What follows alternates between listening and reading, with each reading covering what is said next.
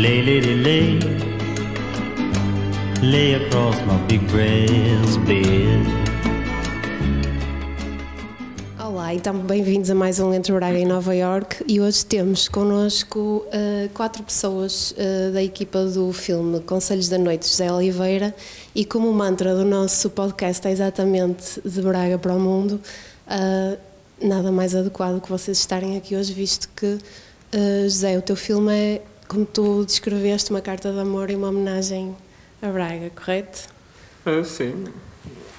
Sim, podemos dizer que sim, é, entre outras coisas também, mas também eu também tenho outras coisas, não é? Sim, ia te perguntar, tu, tu és de Braga. Sim, natural. E, um, e depois uh, saíste, voltaste. Um, em que é que a Siri e vir, uh, no que é que tu colocaste a Siri e vir no filme e como é que sentiste esse chamamento de fazer um filme que retrata, retratasse Braga dessa forma?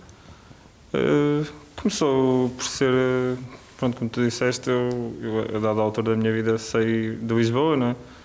Mas voltava constantemente, não é? Tinha alguns trabalhos em Lisboa, tinha lá também, tinha a minha namorada, não é? E passava lá muito tempo, mas também passava muito tempo em Braga.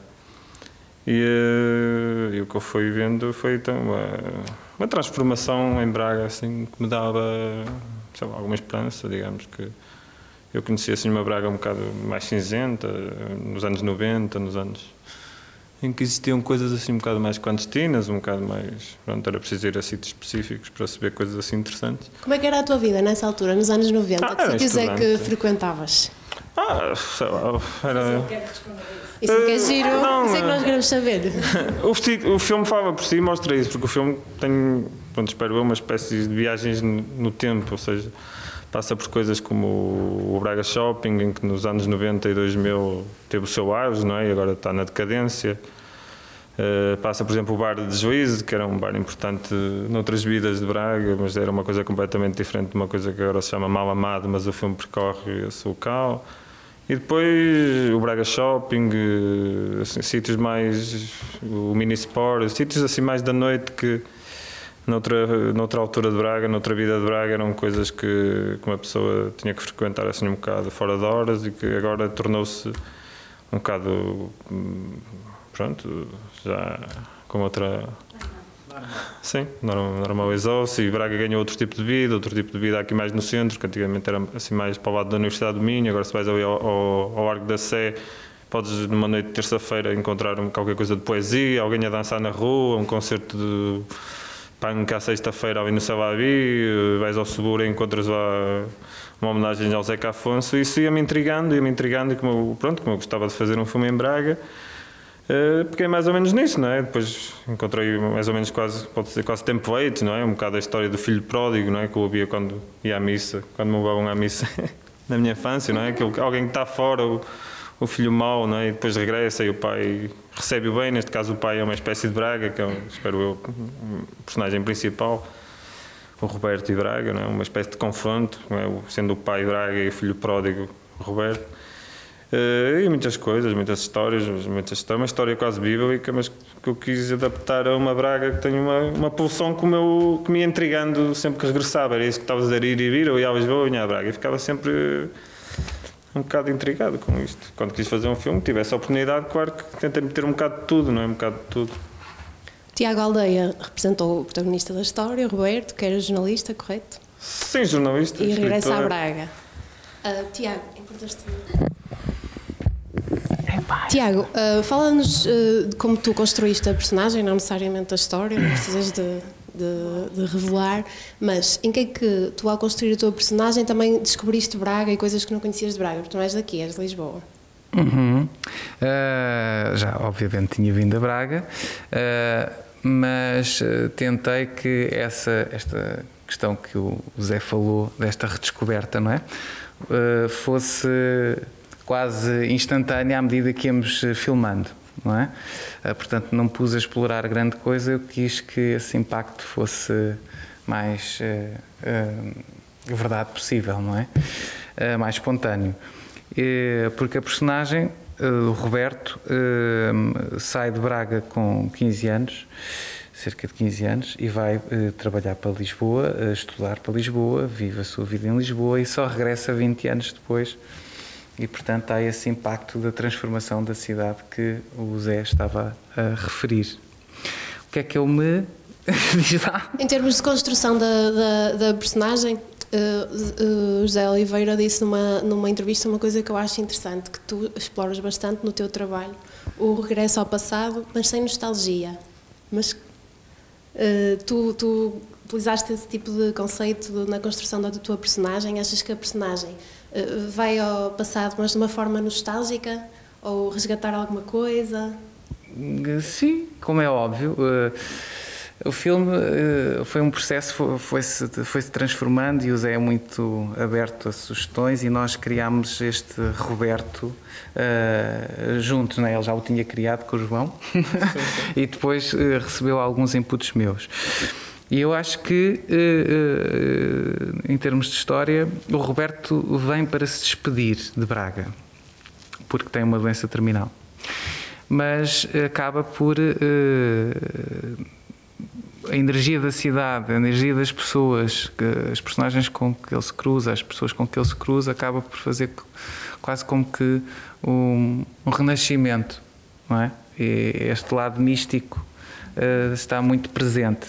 Até porque Braga é extremamente mística, não é? Uh, cada canto ouve-se um sino. Uh, e, portanto, isso acho que está muito, muito presente. Que é que eu fui buscar? Uh, sei lá, fui, fui, eu, eu leio, eu, uh, eu tento ser as personagens que me apresentam, não é? E vou, vou tentar buscar vivências minhas que sejam semelhantes àquelas, como é óbvio.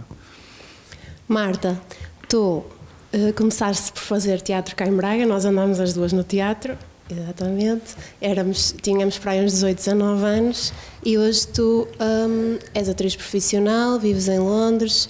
Um, Aqui há uns tempos uh, vieram, vieram lá ao meu ateliê fazer-me uma, uma perguntas sobre Braga, o que é que eu achava de Braga. Pronto, depois houve várias coisas falar do deslize, do insólito e assim que depois me apareceram na, na entrevista.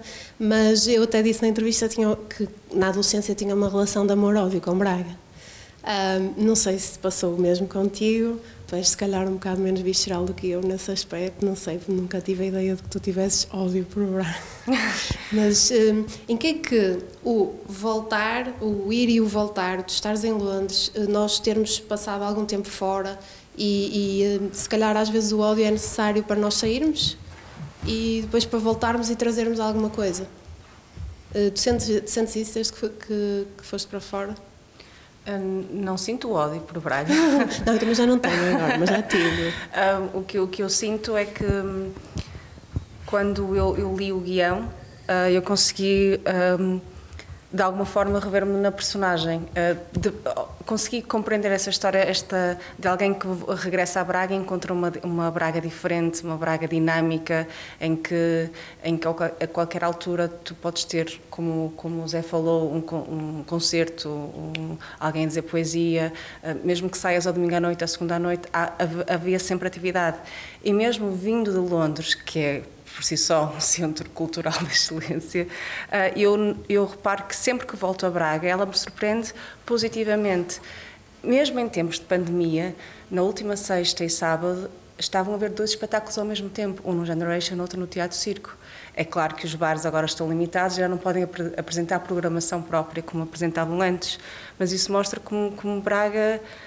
Hum, como Braga tem, tem mudado e tem evoluído nos últimos, nos últimos anos e eu sinto esse grande amor por Braga e gosto muito de ir e voltar.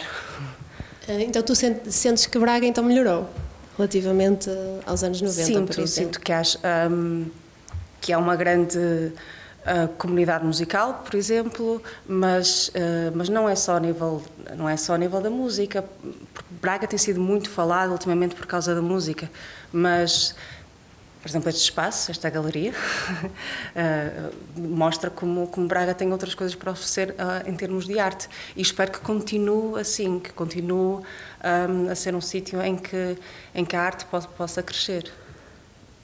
Adolfo, olha, primeiro estou super contente por te conhecer pessoalmente, finalmente. desde, desde pequena, a minha mãe era uma grande fã dos Mão Morta, então eu sempre te quis conhecer, finalmente. Estou a realizar o meu sonho. É só sinal que estou velho mesmo. olha, Uh, Queria-te perguntar, porque eu identifico, uh, eu desde pequena que ouço falar uh, de ti e da tua geração, e acho que nós sempre olhamos para vocês de uma forma. nós crescemos nos anos 90, não é, Marta?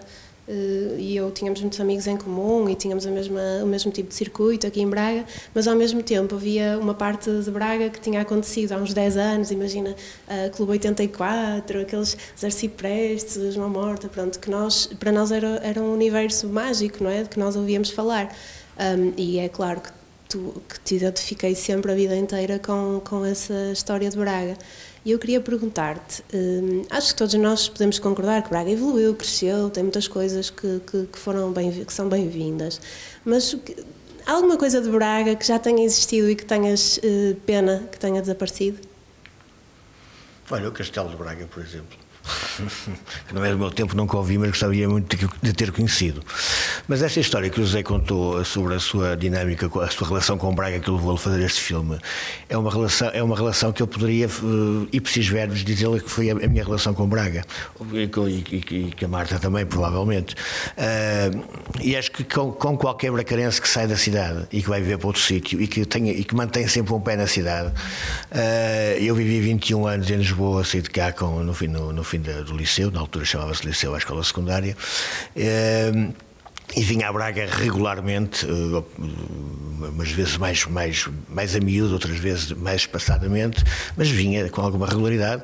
E esta sensação de ver a cidade evoluir, de ver coisas a acontecer, era uma sensação que me, que me assistia constantemente cada vez que vinha a Braga. ficava, era eh, apetecia-me sair, ia para os, para os sítios que abriam, na altura eram poucos, depois começaram a ser mais, depois houve uma época do boom, essa do Clube 84 e outras discotecas, que havia muito, muita oferta, mas depois houve menos, mas, mas havia sempre uma dinâmica na, na, cidade e que uma pessoa que vinha de fora notava essa dinâmica, essa, essa mudança. Uma pessoa que estava em Braga, como era o meu caso antes de ter partido, ou como foi o meu caso depois de ter regressado, uma pessoa que, está, que vive em Braga constantemente em Braga diz, e, e é verdade, em Braga não se passa rigorosamente nada. É? A sensação é essa, é uma coisa que não. Mas quem vem de fora, Braga está com uma dinâmica incrível, e sobretudo quem vem de fora e conhece a cidade ou conheceu a cidade antes de partir. É? Uh, portanto, essa vontade de olhar para Braga uh, e, de, de, de gostar de Braga quando se está fora, eh, é, é, verdadeiro. Eu quando, eu, quando saí de Lisboa, não vim para Braga, fui para Paris. E quando regressei a, Portugal, não me apeteceu ir para Lisboa. Lisboa não me dizia nada, apesar de ter vivido lá 21 anos. Não me dizia rigorosamente nada. Lisboa era uma cidade chata, que uma pessoa perdia um tempo imenso no trânsito, as pessoas eram todas muito dispersas, uma pessoa tinha que andar sempre com uma agenda telefónica para, para, para, encontrar alguém. Portanto, não era uma coisa que me, que me interessasse regressar a, a, a, Lisboa, mas interessava muito regressar a Braga. Apesar de saber que Braga eh, que, provavelmente iria morrer de tédio, já não tinha, já não tinha tinha 16 anos, já não tinha, já não tinha 20 anos, portanto já não, já não teria grande importância esse morrer de tédio, que já estava, já estava, já, já estava pronto a ultrapassar isso, essa morte, mas uh, apesar desse morrer de tédio, preferia vir para Braga, encontrar as pessoas que, com quem tinha tido relações na, adolescência, com quem tinha criado amizades mais dinâmicas, uh, encontrar a cidade que eu conheço de Gingeira e que, que, vi crescer e que vi mudar e que vi, e que vi morrer e tinha mais essa coisa no sangue do que provavelmente Lisboa, onde eu tinha vivido mais anos do que em Braga. Né? Agora já vivia mais anos em Braga. Mas quando regressei, na altura tinha muito mais anos, era muito mais lisboeta que bracarense em termos de, de, de, de anos vividos. Uh, portanto, é uma relação que uma, pessoa, que uma pessoa tem com a cidade. É evidente que há muitas coisas que desapareceram na cidade, uh, que, que, uma pessoa tem pena, uh, fosse por, por, por, estupidez política, fosse por estupidez religiosa, é sempre por alguma estupidez, seja, seja, seja dita. o Castelo de Braga, as casas, o Castelo de Braga foi, foi pelo, pelo, pelo, ainda no tempo da monarquia as casas, as casas Arte Nova que Braga tinha, isso foi no tempo do Mesquita. Uh, uh, por exemplo, uh, mais recentemente a estátua do, do, do, João Peculiar, isso já foi no tempo do, do, do, Como é que ele chama? Do nosso Presidente da Câmara? o, o Rio, o Ricardo Rio. Portanto, todos eles têm culpa no cartório, não é, não é, não é uma coisa política de um, de, um, de, um, de um setor específico. São todos, são todos, são todos estúpidos. O que é que se há de fazer? mas, mas o que é certo é que Braga tem muitas, tem muitas perdas, não é? E uma uma pessoa podia chorar aqui uh, uma, uma, uma, semana inteira as perdas de Braga. Epá, mas também tem coisas que vão, que vão, que vão acontecendo. Uh, Braga tem, uma, tem alguma dinâmica, tem bastante dinâmica mesmo, e sobretudo para quem é da cidade, para quem é, para quem é da cidade e que está para fora e que depois volta. Uh, e sente muito essa dinâmica e fica contente com essa dinâmica e apaixona-se por essa dinâmica. E é o que eu senti neste filme. Eu história, estava a ouvir o José falar do filme, do que levou ao filme, e eu, eu estava a rever-me. Podia ser a minha história, apesar de eu ser uma geração mais velha do que ele, não é? Olha, estou-vos a ouvir a falar, uh, eu, eu, sou cantora e compositora e também vivo sempre nesse dilema do Braga-Lisboa, Braga-Lisboa, Braga-Lisboa. E hum, não decidi viver em Lisboa, mas, mas estive em Sintra um tempo. E também a sensação que eu tenho é essa: parece que aqui não se passa nada e que eu preciso de ir, de ir para fora para conseguir ter algum maior dinamismo sim, na, sim, na, minha vida profissional, não é? Um, então eu pegando, pegava nisso, José, e, e, e perguntava-te: um, sentiste diferença quando, agora mais a título pessoal, uh, sentiste diferença quando chegaste a Lisboa? O que é que a cidade de Lisboa te trouxe a nível profissional que não trouxe Braga, por exemplo?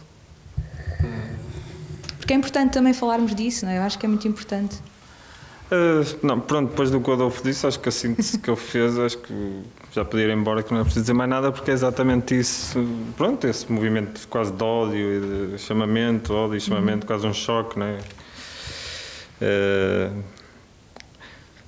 uh, não sei, acho que este ir e vir, como, tu, como se disse aqui no princípio, é importante porque também fala um bocado de, de, Portugal, ou seja, não é só Braga, não é só Lisboa, é um bocado disto de ser da precariedade, não é? Que acontece em Braga, acontece em Lisboa, acontece em Guimarães, acontece em todo lado, não é? Uma pessoa é que é difícil criar hoje em dia raízes, ter família, ter um emprego fixo, não é? Uma coisa ridícula, não é? Acho que já não, não existe, não é? Mas, sobretudo, esta diferença pode ser mais a nível de mentalidades, até pode ser por isso que eu que eu quis fazer o filme, faria outro filme, faria qualquer filme em Braga numa determinada época, mas lembro-me, por exemplo, uma vez estar em Lisboa num bar, que era aos anos 60, um bar que estou também recentemente por estupidez, que era um bar muito, era um bar eh, espetacular em Lisboa, mesmo no centro. Uhum. Eu lembro-me de também, por acaso, era um curador de arte que estava a conversar comigo às tantas da noite e perguntou-me de onde é que era. Eu disse que era de Braga. Ele disse, ah, e era brasileiro. Ele disse, mas isso é uma cidade bastante enquadradona, não é? E eu fiquei assim, estava na, deve ter sido 2014, em que as minhas idas e vindas, e foi quando Braga começou assim mais a aquecer, ou aqueles Celabi, ou coisas assim interessantes aqui, bares interessantes. E pá, eu fiquei assim naquela, mas eu, disse-lhe mesmo o que eu achava. Eu estou aqui em Lisboa, frequento também o submundo quando me apetece, frequento as coisas mais comerciais e acho que em Braga é uma coisa muito mais visceral. Portanto, há quantos anos é que já lá não vais? E ele disse: Ah, pai, há 20 anos, né? na Universidade do Minho. É que eu. E pá, enervou-me. De facto, quis fazer uma coisa que provasse um bocado. Não se deve fazer filmes por ódio. Eu acho que não fiz o filme por ódio, acho que foi, pronto, mas eu e o João, eu e o João passámos aqui um inverno de 2014 muito frio e, e, e, fomos constantemente surpreendidos com, sei lá, podem ver coisas no filme, aquele dançarino, o João, a dançar, assim, aquela coisa que está no filme, que é assim uma coisa completamente louca, um dançarino a dançar com um DJ, uma música eletrónica, aquilo aconteceu, não é nenhuma coisa irracional, não é nenhuma fiere fantasiosa, não, eu vi aquilo, tipo, em frente à sé, portanto é realista, é um filme realista, e eu não vi aquilo em Lisboa, em Lisboa é uma, é uma, uma frase que se diz aqui, que é, ganha fama e deita-te na cama, e está um bocado isso, não é, é um bocado, não sei, eu não vejo assim grandes coisas em termos de concertos, em termos de, de arte, em termos de. Eu vejo assim coisas que muito à frente de Braga, muito radicais, portanto foi mais esse confronto como é essa vou... realidade que queres trazer no filme, no fundo. É, e depois, depois pronto, o chamamento, de facto, essa, o que me interessou foi mesmo esse confronto entre o que era e o que é, o que era e o que é, não é? As coisas mais interessantes a passarem, que se passavam na noite, agora já se passam à luz de quase do dia, à luz uhum. de toda a gente, não é? Já não é preciso estar atrás das na sombra a fazer as coisas, o rock and roll já vem para a rua, coisas assim. Uhum. E pronto, foi mais ou menos isso. Não sei se respondi, se calhar não, mas tinha a ver com. Sim, mas foste de encontro, foste de encontro. Eu ia também perguntar-te qual era a realidade, porque daquilo que eu li de ti, eu, eu, percebo que tu realmente gostas de trazer a realidade para, aquilo, para os teus filmes. E pesquisas muito e gostas de ir aos locais e ver realmente o que é que se passa em cada Sim. local, não é? E era isso que eu te ia perguntar, precisamente qual era a realidade que querias trazer neste filme. Não, este filme, pronto, bom ou mau, sem fazer juízo de valor, é, pá, tenho uma coisa que o João ainda hoje disse a um jornalista do público, o Luís Miguel Oliveira, tá, que, ou seja, eu e o João não escrevemos este filme, não escrevemos uma única palavra da nossa cabeça. Pode parecer, as pessoas vão ver e claro, ah, isto é tudo malucos do cinema. Não, aquilo são tudo frases ditas por pessoas, ou seja, sei lá, cenas, como, cenas, cenas da revote, mesmo as cenas com o Adolfo, foram, foram quase todas ou todas mesmo ouvidas. As cenas de rebote foram ouvidas às quatro da manhã constantemente, foram apontadas. Ou amigos da música que disseram certas frases. Uhum. Sei lá, as coisas que tu escreves são de escritores, são do, do Faulkner, do Camilo, do Proust. Portanto, nem as tuas coisas que tu dizes a escrever eu inventei. Portanto, são, quem estiver atento a que eu já fui publicado. Portanto, eu quando digo, às vezes dizia isto a pessoas, as pessoas pensavam que eu estava a gozar, mas é um filme quase etnográfico nesse sentido. Ou seja é um bocado, tem lá o sotaque, o sotaque de Braga, por isso é que eu insisti, e tu também, ter um certo realismo no sotaque, não é? Assim meio que doído, eh, em trabalhar com a Marta, com o Adolfo, com pessoas que não, que não, são atores e que às vezes as cenas até tecnicamente não são perfeitas, mas sentes o peso da realidade e o peso de Braga, ou seja, sei lá, há cenas em que tu dizes, ah, se o José Raposo fizesse aquela cena, ficava muito melhor, tecnicamente mas perdias o quê? Perdias o peso da realidade. Perdias, se eu mostrasse uma cena com um treinador, por exemplo, de handball, que foi treinador do, do Roberto quando era miúdo, se fosse feito pelo José Raposo, por exemplo, falo do José Raposo, não sei porquê, mas, mas eu achava que o José Raposo podia fazer aquela cena. Mas se eu mostrasse ao, ao pessoal do handball ou ao pessoal do futebol, eu dizia: pá, este gajo nunca foi treinador na vida, tem um ator profissional que está assim. Eu prefiro que as pessoas, os treinadores que vejam aquilo, as pessoas que jogaram futebol, handball, o que for, acreditem naquilo porque uhum. eu acredito, porque eu, eu, fui jogador e sei que aquilo é um treinador. O José Raposo, eu diria, é uma interpretação absolutamente espantosa, mas é falsa. E eu preferia isso. Depois há outras coisas nesses papéis secundários, nesta vida, que é aquela vida que, que escorre nas margens, mas, por exemplo, Sim. com o Tiago já não dava para fazer isso porque para já é um, é um ator, o personagem principal é um ator romano, que filma um filme romanesco e tem um ator que é tudo ficção, é tudo realidade, mas é tudo ficção, que entra em todas as cenas e não dava para um ator não profissional decorar aquele texto todo. Decorar. Além de querer trabalhar com um ator que eu gostava, claro. como o Tiago. Fantástico. Era mesmo isso que eu queria que eu queria que tu falasses, porque eu acho isso muito interessante no teu no teu conceito criativo. Um, Adolfo, eu também estou super contente por te conhecer aqui hoje. E uma coisa que eu queria perguntar, um, também mais a título pessoal, um, era: nós estamos numa era em que existe muita informação, muita coisa a acontecer. Um, como é que tu achas que fica? Uh, achas que dificulta o processo criativo de um artista? Toda esta informação? Achas que há menos possibilidade de de sermos mais convictos em relação àquilo que queremos, em relação à nossa essência, porque temos tanta informação à nossa volta. Como é que tu vês isso, em termos criativos? É, é relativo. Uh, se já tiveres um, já, já fores um, uh, alguém que, que, que, tenha uma necessidade madura de se exprimir, a informação é soltar.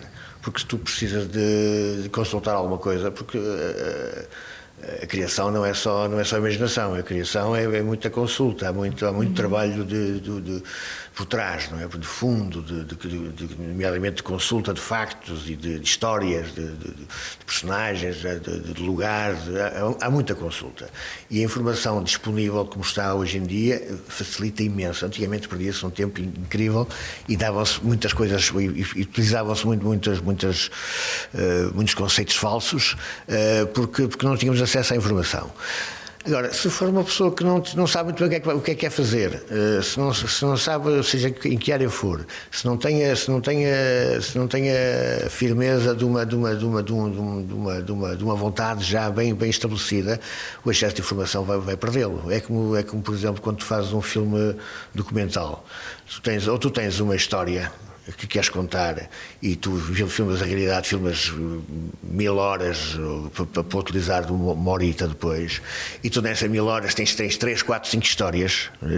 e tu achas todas as histórias fabulosas e queres pô-las todas e o documentário é uma porcaria ou tu, apesar das histórias fabulosas que entretanto apanhaste, sabes que elas não fazem parte da tua história portanto deixas de lado por, por, muito que te custe, por muito que te, que te dilacere, tens que deixar de lado, porque tens uma história. E essa é a história que tu queres contar. Portanto, e o resto não, não cabe na história. Portanto, não cabe na história, não faz parte da história, não, não entra no filme.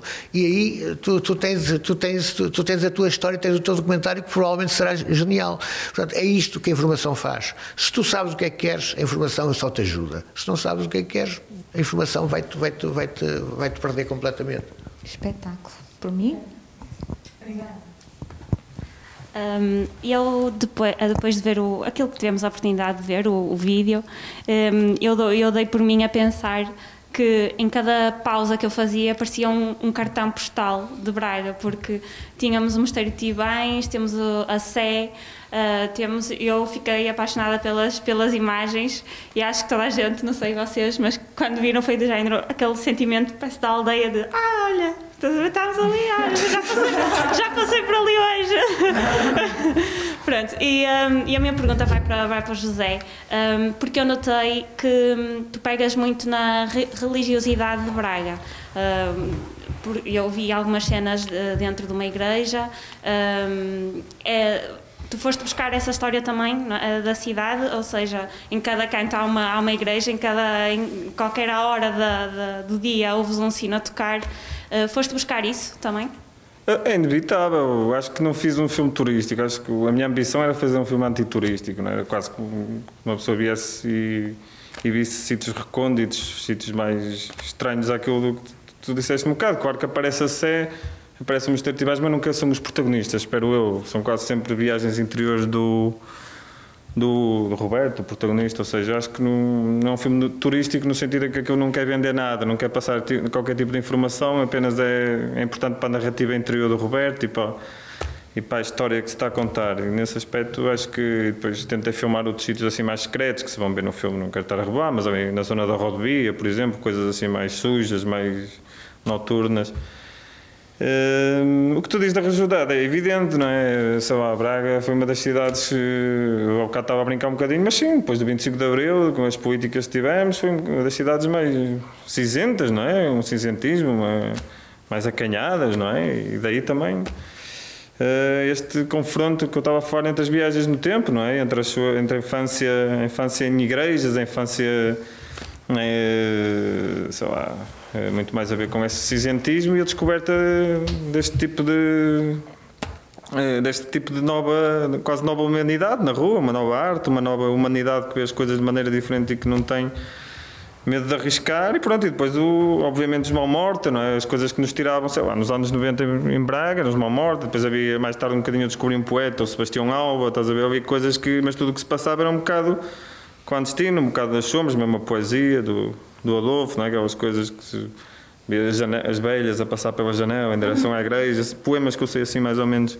estou a citar mal, desculpa, mas estás a ver, esse confronto entre quase viagem no tempo, entre o, o cinzentismo, uma, uma cidade, uma coisa acanhada, não é? Uma coisa eh, que vem do fascismo pós 25 de Abril e da, como se diz em Braga, dos padres, da, do poder da igreja e uma coisa muito mais libertadora, muito mais visceral e que, que aqui é um bocado amplificada por causa da urgência da morte, não é? Da urgência da morte que permite ver com mais lucidez e que permite ir aos sítios. E, portanto, era esse tipo de confronto é? entre. É o único confronto que existe, não é? Entre as trevas e a luz, não é? Portanto, acho que é isso. Não, tem, tem, piada porque uma pessoa habitua-se a dizer Braga só soube ensinos, disse o Tiago há bocado, é uma, uma, igreja em cada esquina, etc. E estamos, estamos habituados a associar Braga à igreja de uma forma muito, muito, muito visual, não é? os seus monumentos.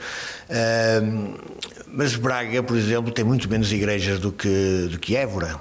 É? Évora é muito mais monumental, tem muito mais igrejas por esquina do que Braga. Uh, tem uma carga religiosa muito menor que Braga. Uh, Évora, por exemplo, apesar de ter sido um feudo do Partido Comunista, ainda tem ruas com o nome de Salazar, não é? Portanto, uma coisa que não passa pela cabeça de ninguém em Braga.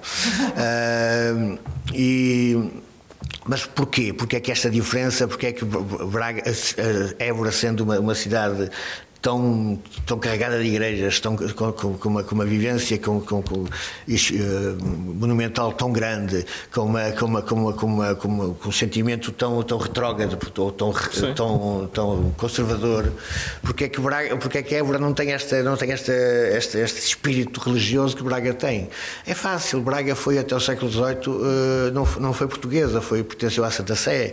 Uh, o poder da cidade teve na mão dos arcebispos, desde sempre, ao contrário de Évora, que era da mão do, do, do, dos latifundiários nos últimos, nos, últimos, últimos, dois séculos, mas de, de, dos grandes feudos proprietários anteriormente, né? mesmo do próprio rei. Eh, eh, Braga nunca teve ligado ao rei, não tem nada do rei, não, quer dizer, tirando, tirando na, na, na altura do, nascimento de, de, Portugal, eh, Braga nunca teve relação nenhuma com a, com a, com a, com, com, a, com o reino sempre foi uma cidade ligada à Igreja, sempre foi uma, uma cidade dos arcebispos. É? Uh, mesmo o reconhecimento de Portugal foi através de um arcebispo de Braga, portanto, o arcebispo era, era a grande fonte, era o grande poder. E mesmo atualmente, Braga, uh, maioritariamente em termos de território, pertence à Igreja.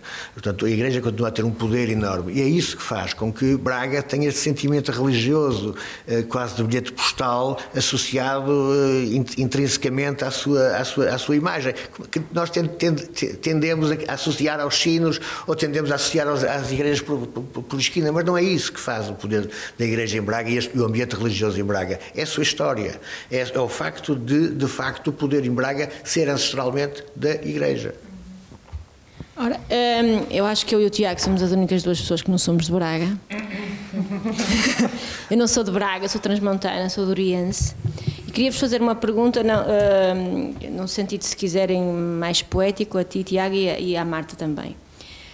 Um, já morei em muitos lugares, uh, morei a maior parte da minha vida no Porto, mas já trabalhei em Guimarães, que é uma cidade que eu adoro, já morei em Cerveira, passo todos os dias da minha vida faço muitos quilómetros, circulo muito e tenho uma visão, agora moro em Braga, um, e tenho uma visão um, da cidade um, não tenho essa visão tão bairrista, de resto não tenho de nenhum lugar, nem do meu lugar. Eu quando vou ao meu Douro, à minha terra, quando olho para os meus chocalcos, aquilo dá mar, não é? Dá-me dá-me sustento, dá-me respiração, mas não, aprendi a ser eh, desapegada. E aquilo que eu sinto, esta próxima, próxima exposição que vamos ter aqui na galeria, eu falo disso no meu texto. Nós somos a geração uh, somos os filhos da Europa, portanto, nós somos muito mais. Eu acho que eu, tenho sempre este sentimento. Eu, na altura, quando surgiu a ideia deste podcast, o Entre Braga e Nova York, que é uma frase de variações, porque acho que ele preconiza um bocado esta ideia. Portanto, nós podemos ter um lugar temos um lugar a que pertencemos, mas nós só realmente só somos gente quando passamos a ser do mundo. Não sei, é um bocadinho uma perspectiva que eu tenho, não é? Quando eu tenho o meu lugar, eu gosto de ir aos meus chocalcos e às minhas coisas, mas depois tem um bocadinho esta, esta, este, este sentido. Eu acho que a nossa perspectiva dos sítios, é esta a pergunta que eu vos quero fazer. Uh, a Marta também foi minha colega e estavas a falar de Londres. Uma experiência transformadora na minha vida foi quando no décimo ano, quando eu andava no liceu. Dizia-se, meu ainda dizia liceu. Fomos numa viagem a Londres e à Escócia. Bem, eu vim doida. Porque eu nunca tinha visto gente de tantas culturas, de tantos. Está bem. De tantos países, com cortes de cabelo diferentes, no mesmo lugar, não é? Porque o Porto não tinha isso, hoje tem mais, mas na altura não tinha. Era uma província, era uma parónia, não se passava nada, não é?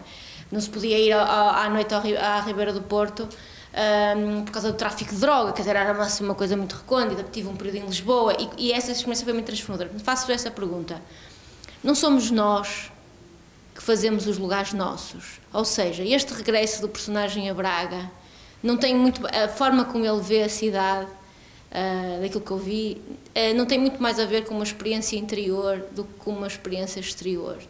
Ou seja, a forma como nós olhamos para os sítios não tem, não tem muito mais a ver com o nosso sentido de contentamento, descontentamento, felicidade, infelicidade, quietação, inquietação não tem muito mais a ver com isso? Ou existe de facto uma diferença tão grande, por exemplo, no contexto português entre Braga e Guimarães? Sei que, que é uma pergunta proibida, mas eu, como não sou de cá, também não sou de lá, já estive nos dois sítios. Eu, eu, eh, dentro daquilo que é gestão e programação cultural, eu vivi questões em Guimarães 2012, Capital Europeia da Cultura, iguais, acho que como quando vim para aqui trabalhar, se discutiam aqui. E uma vez disse numa, numa palestra, e as pessoas ficaram a olhar para mim, eu disse: é, há outros territórios a passar por estas questões Isto é transversal, é comportamento humano, tem a ver com as características dos territórios de média dimensão, etc. E há esta coisa que eu noto deste bairrismo, de acharmos que isto tem a ver com a nossa rua.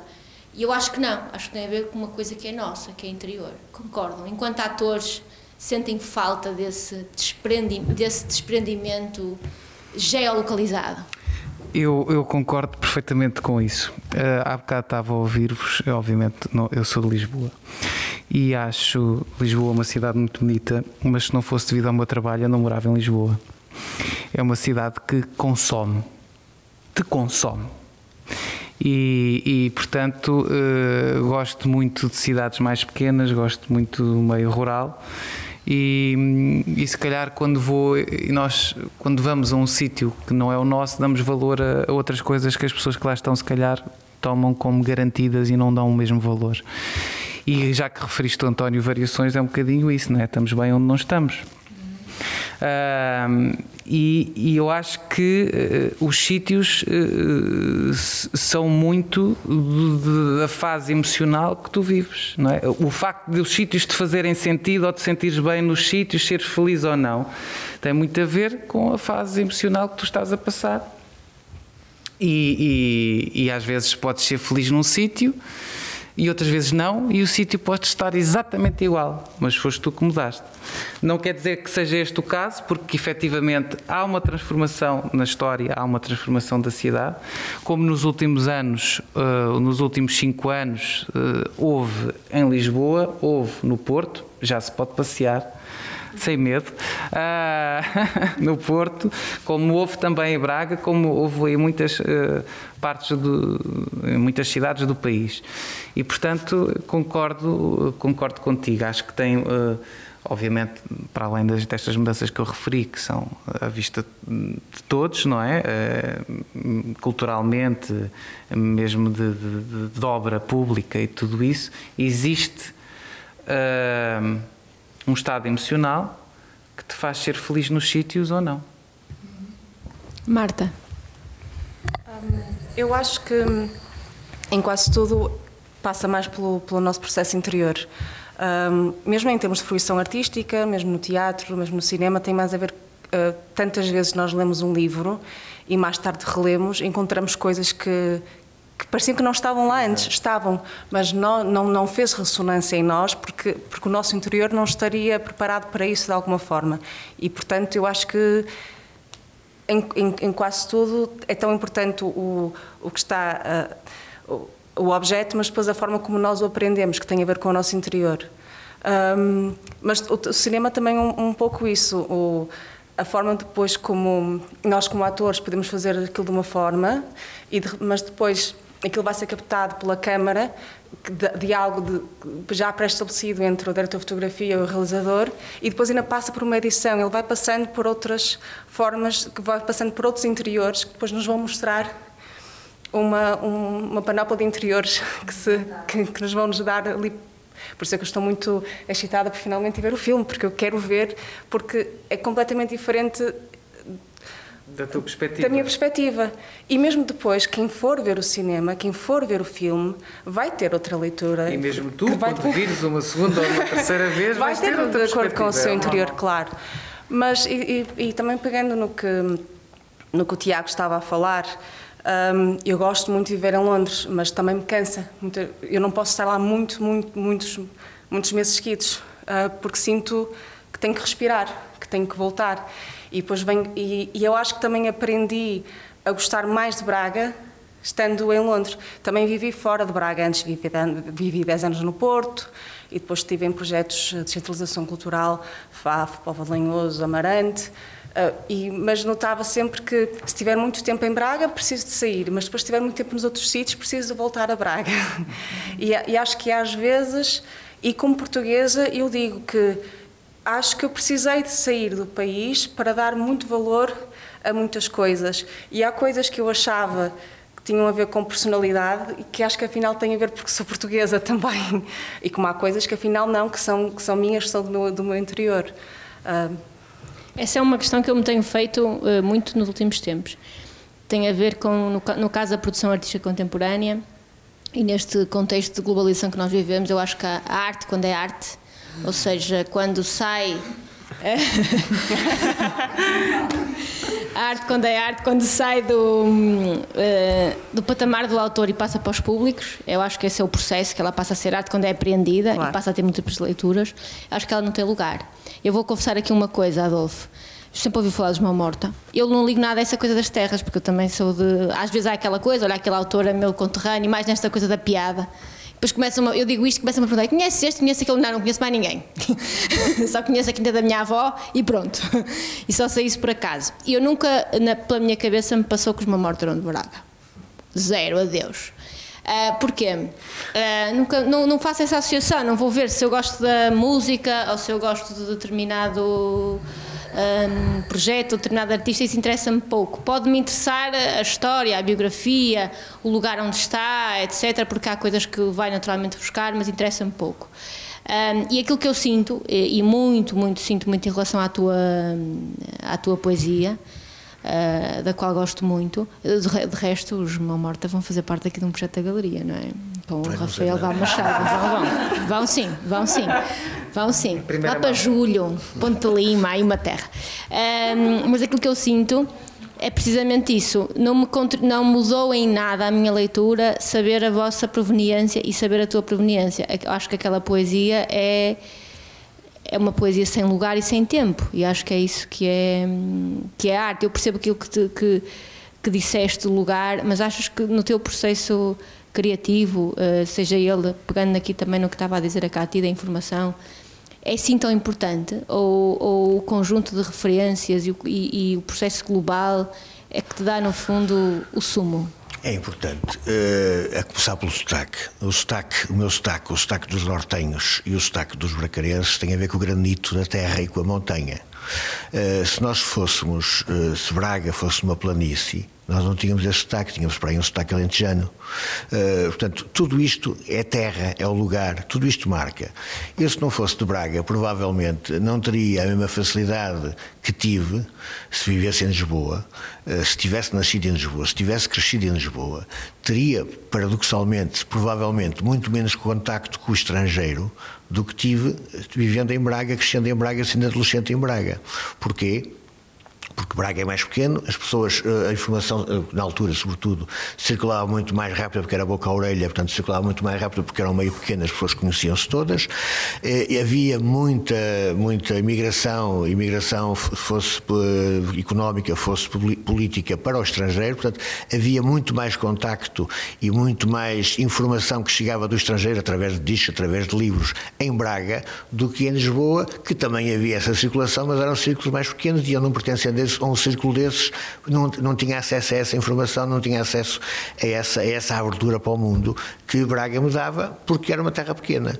Portanto, há toda uma, uma, um, uma ata de circunstâncias, de acasos, que fazem com que o sítio onde a gente está, o sítio onde a gente nasceu, o sítio onde a gente vive, seja importante para aquilo que a gente faz. Não quer dizer, de facto, que o lado interior não seja importante.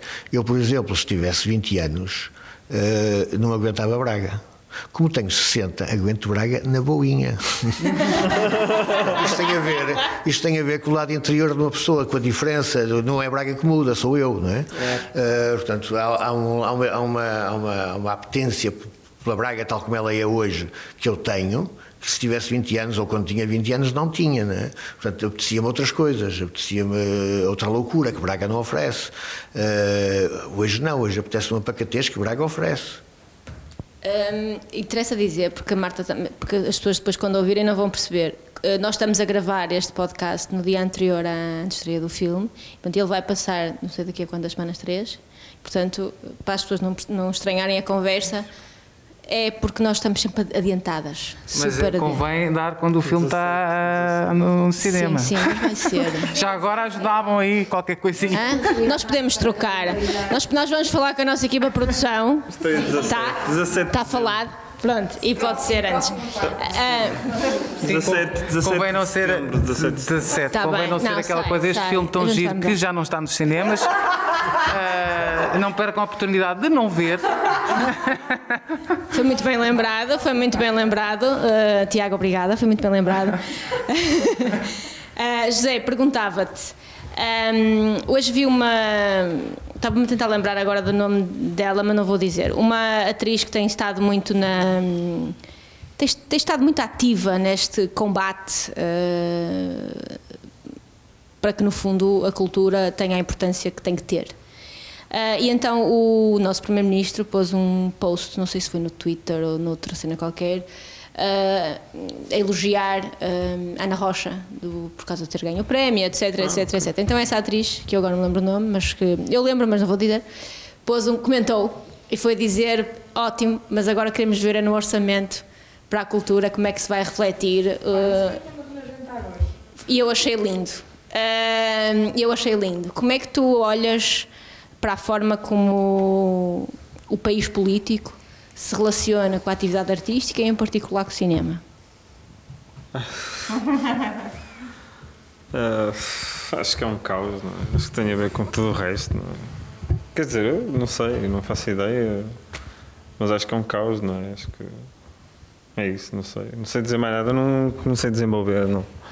Portanto, interessa-me outro tipo de coisa, não é? Portanto, não fiz o filme, acho que teria feito outro tipo de filme, não, portanto, teria necessidade de fazer outro tipo de coisa, portanto teria feito na mesma, se calhar não, o Tiago não teria entrado, teria feito outro tipo de coisa, porque não, não é por ser grande, não é por ser gigantesco, porque o filme não é, mas também mas é porque também tinha necessidade de fazer e faria de certeza absoluta de outra maneira. Portanto, do resto é a mesma coisa que se passa no futebol, que se passa na, na música, são esquemas, são, portanto, não, acho que não vale a pena desenvolver. Não sei se alguém quer desenvolver, não sei.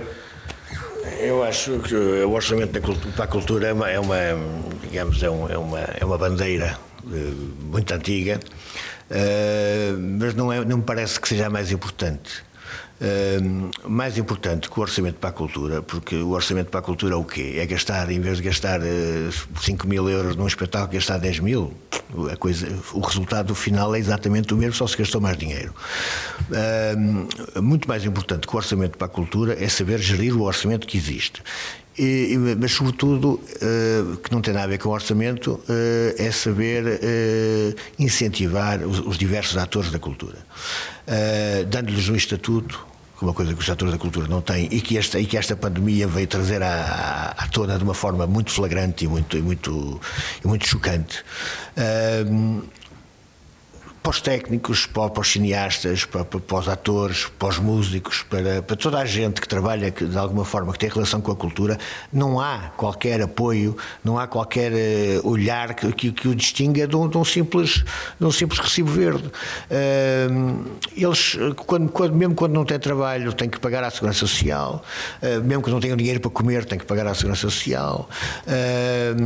se tu tens uma única entidade empregadora porque trabalham só com a gente, porque, porque, porque, porque, porque, que eles arranjam, que, que, os concertos que conseguiu arranjar, por exemplo, para um músico, foram sempre no, através da mesma agência, não conseguiu trabalhar mais, ele vai ter que pagar, porque não é o agente que vai pagar, vai ter que pagar a, a, ao Estado, ao fisco, como se, como se, como se fosse um falso recibo verde. Uh, há uma ata de, de, de incongruências na legislação portuguesa relativamente a todos os profissionais do espetáculo e da, e da cultura em geral, uh, que poderiam ser resolvidos e que e que poderiam de alguma forma criar um ambiente onde, onde, onde houvesse mais vício, mais vontade e mais entrega e, e segurasse mais as pessoas e com, com, com, com, com, com, outra, com outra disponibilidade, com uma possibilidade mais aberta para trabalharem nas suas diversas profissões, nas suas diversas profissões ligadas à cultura, do que provavelmente um aumento seja lá do que for, para 1% ou, ou, ou para, para 0,5%, ou seja, seja para o que for, do, do orçamento da cultura. Isso não vai mudar nada pelo menos uh, na mentalidade que, com que as coisas estão, vai fazer só que se comprem espetáculos mais caros. Não, sinceramente, não vejo isso, não há, não há, uma, não há um direcionamento, não há uma. Não há uma o, o aumento em abstrato de um, de um valor para a cultura não muda nada se não houver por trás uma ideia para, que é que esse aumento vai servir. Uh, e, sobretudo, se não houver por trás as condições, a criação de condições para que quem, está uh, no meio da cultura tenha efetivamente condições de sobrevivência que o deixem à vontade para criar e para trabalhar. Porque enquanto isso não acontecer, não é, não é por, por orçamentos maiores ou menores na cultura que as coisas mudam, seja o que for. Muito boa esta conversa, não apetecia acabar, não apetecia mesmo acabar. Eu, eu, eu vou terminar com uma pergunta que eu não sei se tu, se tu me vais eh, matar com esta pergunta, se vais gostar ou não, mas eu costumo hum, olhar muito para os títulos que dão às coisas, ao nome que dão às coisas. Hum, porquê os Conselhos da Noite? Uh, uh, para já, uh, eu tinha, tínhamos escrito. Tínhamos escrito o filme e não tinha título. não sabia, não sabia que título é que ia dar.